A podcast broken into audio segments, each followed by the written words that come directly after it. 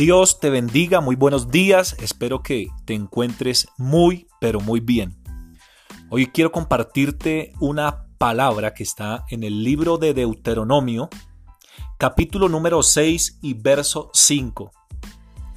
Ama al Señor tu Dios con todo tu corazón, con toda tu alma y con toda tu fuerza.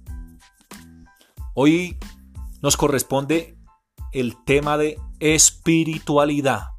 Este es un devocional para parejas y como enseña claramente la palabra de Dios, Él nos pide que le amemos con todo, con un 100% de nuestro corazón, con toda nuestra mente, con todas nuestras fuerzas, con todas nuestras ganas.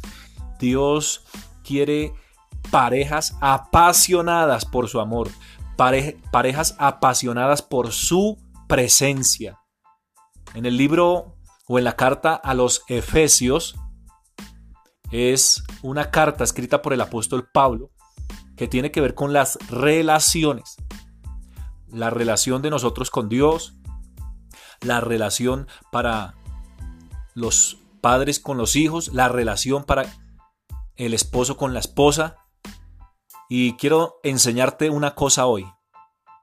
Si tú amas al Señor con todo tu corazón, con toda tu alma, con toda tu mente y con todas tus fuerzas, si tienes una buena relación con Él, una buena comunión, comunicación, la relación con tu pareja, la relación con tu esposo y con tu esposa serán de mucha bendición. En estos días enviábamos eh, un trabajo, una investigación sobre comunicación y veíamos algunas clases de personajes. Vimos cuatro personajes y el primero tiene que ver con lo que enseña la Biblia, de que nosotros como creyentes debemos dar un fruto que es el fruto del Espíritu Santo, que consiste en tener amor, gozo, paz, paciencia, benignidad, bondad, fe, mansedumbre, templanza, un hombre de Dios, un hombre que ha decidido darle el primer lugar al Señor en su corazón, es un hombre que dará fruto. Será un hombre que tendrá amor, tendrá gozo y tendrá todos los elementos que acabamos de nombrar. Una mujer que le ha dado el primer lugar a Dios también empezará a dar el fruto del Espíritu Santo. Pero hay algo contrario al fruto y enseña la, palabra que es las obras de la carne.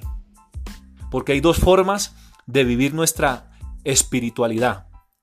Una es en la carne y la otra es en el espíritu. Aquellos creyentes que andan en la carne manifiestan ira, contienda, pleitos, enojos, orgullo, celos y cuanta cosa que trae división y ruptura a la relación. Dios quiere hombres apasionados, hombres que empiecen a buscar su presencia, hombres que le amen con todo su corazón, mujeres que le den el lugar que el Señor se merece en su vida. ¿Cuál es tu prioridad en tu familia? ¿Cuál es tu prioridad en tu vida? Porque si Dios es el primero y tienes una relación fuerte con Él, tu relación con tu esposo, con tu esposa, con tu pareja, será una relación fuerte, será una relación estable, será una relación bendecida.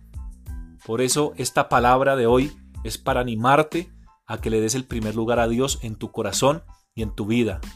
Muchos de los problemas que existen hoy en día en las familias es porque se ha descuidado la presencia de Dios, porque no, no hemos sabido priorizar, porque no hemos dado la importancia que merece la parte espiritual en nuestras relaciones interpersonales, en las relaciones de pareja.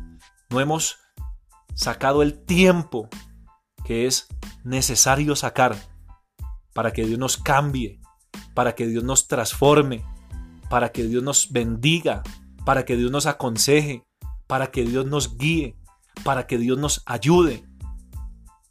Hay una frase que dice, Dios sin nosotros sigue siendo Dios, pero nosotros sin Dios no somos nada. Le necesitamos y es urgente. Tu relación matrimonial, tu relación de pareja necesita a Dios urgente. La Biblia enseña que cordón de tres dobleces no se rompe pronto. Y está hablando del cordón del esposo, del cordón de la esposa y del cordón de Dios. Hay gente que no tiene la bendición de Dios en su casa, en su familia, porque le han desechado, porque le han descuidado, porque no se han interesado o preocupado por la parte espiritual. Dios quiere bendecir tu casa, Dios quiere bendecir tu matrimonio, Dios quiere bendecir tu relación, pero es necesario que le des el primer lugar. El Señor te bendiga y el Señor te guarde. Habló tu pastor y amigo Ovidio Arango. Bendiciones.